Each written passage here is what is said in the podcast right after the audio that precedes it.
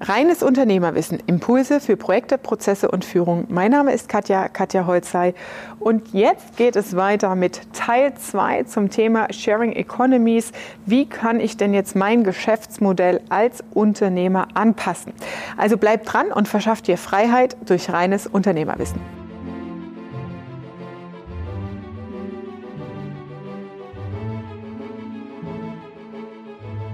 Um den Einstieg in dieses Thema nicht zu verpassen, schau dir gern Teil 1 dieses Videos an, in dem erläutere ich den Hintergrund zu Sharing Economies, also geteilte Gesellschaften und was es für dich bedeutet, warum du darauf reagieren solltest als Unternehmer, jetzt in diesen stürmischen Zeiten. Also kommen wir auf das Beispiel Geschäftsmodelle. Wie entwickelst du Geschäftsmodelle?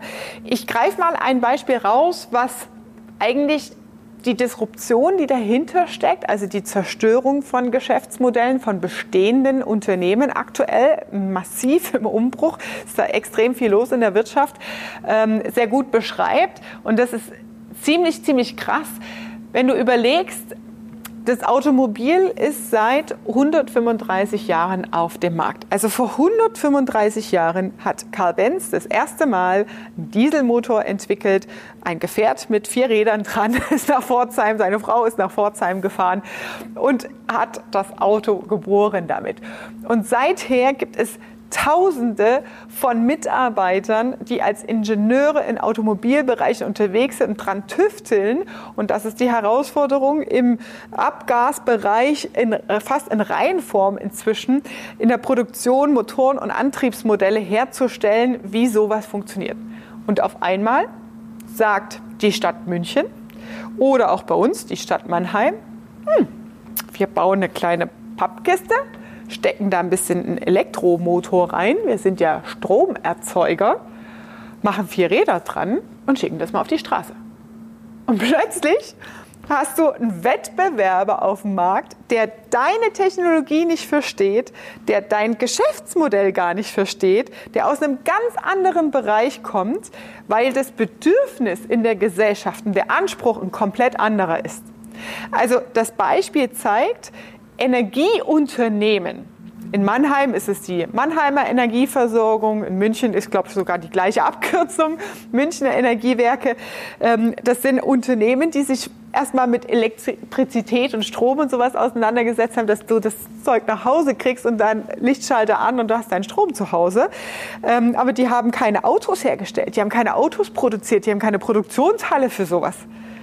Und plötzlich gibt es kleine Fahrzeuge, ja, natürlich nicht aus Pappe, ja, wir sind ja nicht in der DDR, sondern aus Blech, ähm, kleine Fahrzeuge mit dem äh, Zeichen des Energieherstellers oder Energieanbieters, der mit Elektrostrom geladen wird und als E-Mobility-Fahrzeug durch die Stadt fährt und dann als Stadtmobil, wie auch immer, mietbar ist.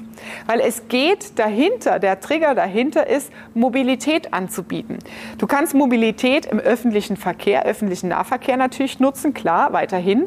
Aber es geht um diesen individuellen Anspruch. Nicht sich nach Buszeiten zu richten ähm, und wann komme ich von A nach B, sondern vielmehr die individuelle Strecke von der Haustür in die Pampa, die Oma zu besuchen, wo nicht unbedingt ein Bus hinfährt oder wo du fünfmal umsteigen musst. Komfort zu haben, Mobilität zu genießen ohne selbst sich um Kfz-Versicherung, Anmeldung und Kosten oder Parkplätze in der Stadt für ein Fahrzeug zu kümmern.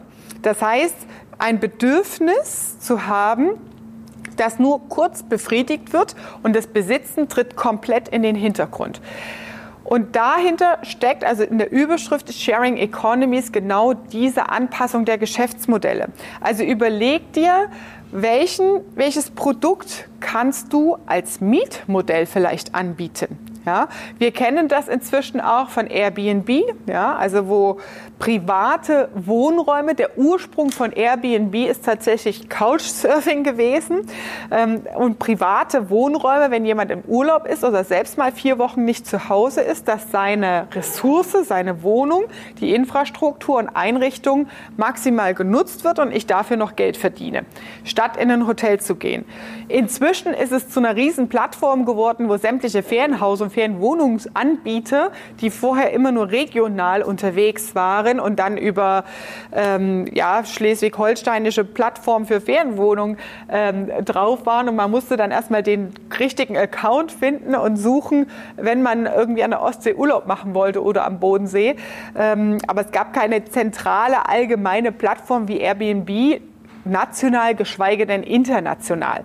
Ähm, das heißt, es hat sich alles auch mit der Zeit entwickelt. Also der Ursprung war ein komplett anderer, genauso wie bei Amazon. Die haben mit Büchern angefangen und sind jetzt das weltgrößte Supermarkthaus, aber auch wieder, selbst Amazon im Geschäftsmodell besitzt nichts.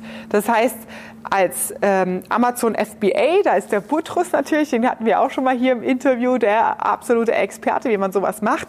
Ähm, bietet ja eine Plattform oder Lagermöglichkeiten, wo du als ähm, Hersteller oder Produzent deinen Slot quasi äh, reservierst und im Lagerhaus bei denen ähm, deine Produkte platzierst, die dann verteilt werden über diese Plattform. Amazon kauft es ja nicht physisch ein. Ja, ist ja tatsächlich nur eine Plattform, die einen Zugang gewährt. Und das Thema Sharing Economies bedeutet, die Menschen, vor allem ne, Millennials und jüngere Generationen, wie ich im Video Teil 1 gezeigt habe, haben den Anspruch, die Umwelt zu schonen und Dinge nicht zu besitzen. Es ist ein komplett anderes Wertegerüst, als ich auch aufgewachsen bin. Also ich finde ein Porsche vor der Haustür auch schön. Ich äh, habe lieber mein Auto, als es ständig zu leasen. Aber es gibt genau diese Modelle. Die Urbanisierung, also es gibt neue Städteentwicklungskonzepte, die geht auch auf solche Modelle zum Beispiel ein. Das heißt, es werden im städtebaulichen Entwicklungsbereichen, da gibt es nochmal ein extra Video von mir dazu für alle, die mit Immobilien zu tun haben. Ähm, in der städtebaulichen Entwicklung ist es so, wenn heute Stadtteile neu erschlossen werden, dann gibt es so kleine Zentrale, wie so zentrale Supermärkte und Servicestationen.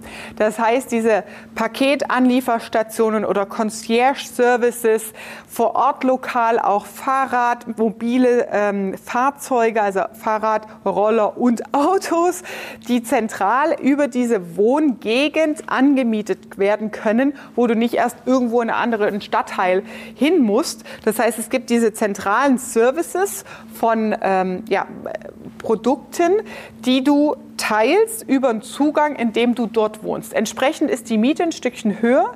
Das heißt, man zahlt für dieses Angebot eine gewisse Nutzungsgebühr, aber nur eben auf Zeit. Das heißt, der Kostenblock ist deutlich niedriger. Und was heißt das im gesellschaftlichen Wandel? Das bedeutet, dass die Menschen haben, also wir merken das auch in der bei Personal und Mitarbeitern das Bedürfnis nach Reichtum und Geld geht zurück.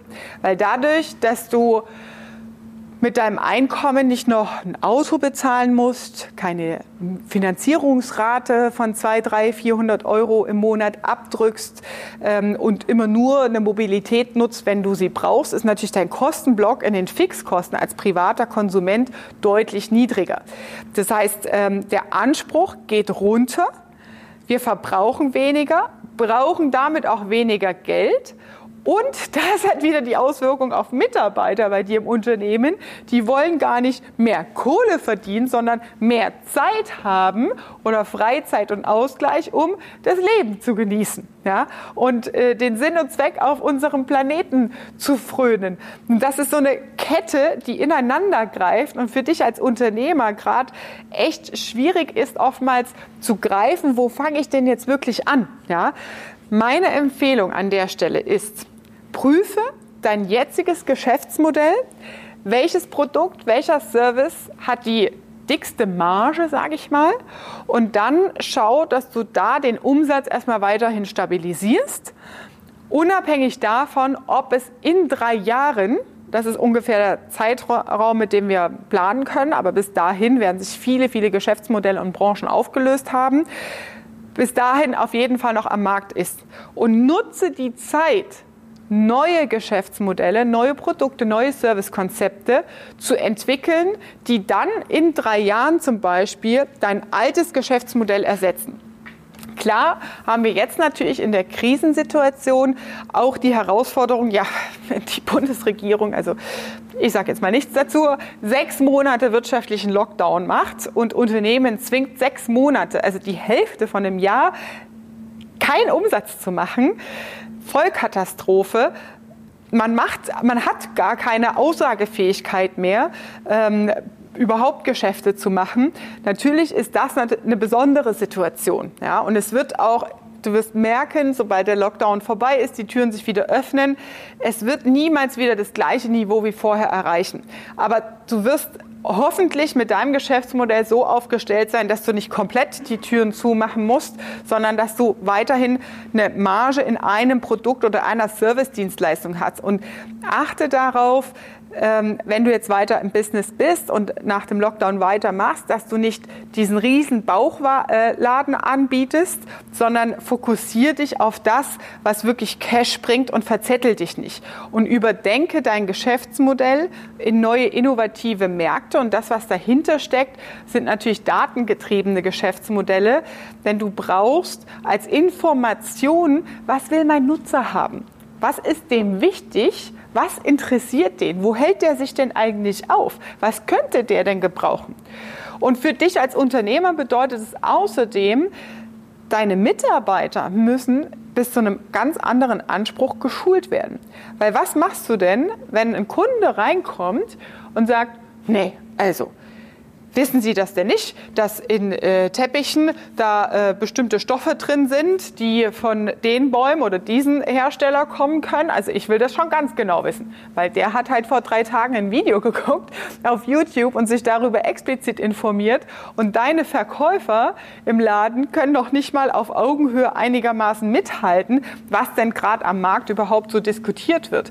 Das heißt, man braucht in, in der Verkaufssprache, in der Ansprache und Kundenbetreuung ein ganz anderes Informationsniveau, um den Kunden auch wirklich solide aufklären zu können und sagen zu können, okay, ich weiß, ja, bei mir zum Beispiel, es gibt Fake-Coaches, es gibt Leute, die äh, machen die Kamera an und sagen, hey, ich bin super geil, ja, aber haben noch nie eine Firma von innen gesehen, geschweige denn gegründet, noch irgendwie Erfahrungswerte gehabt mit in der Mitarbeiterführung. Das gibt es, ja.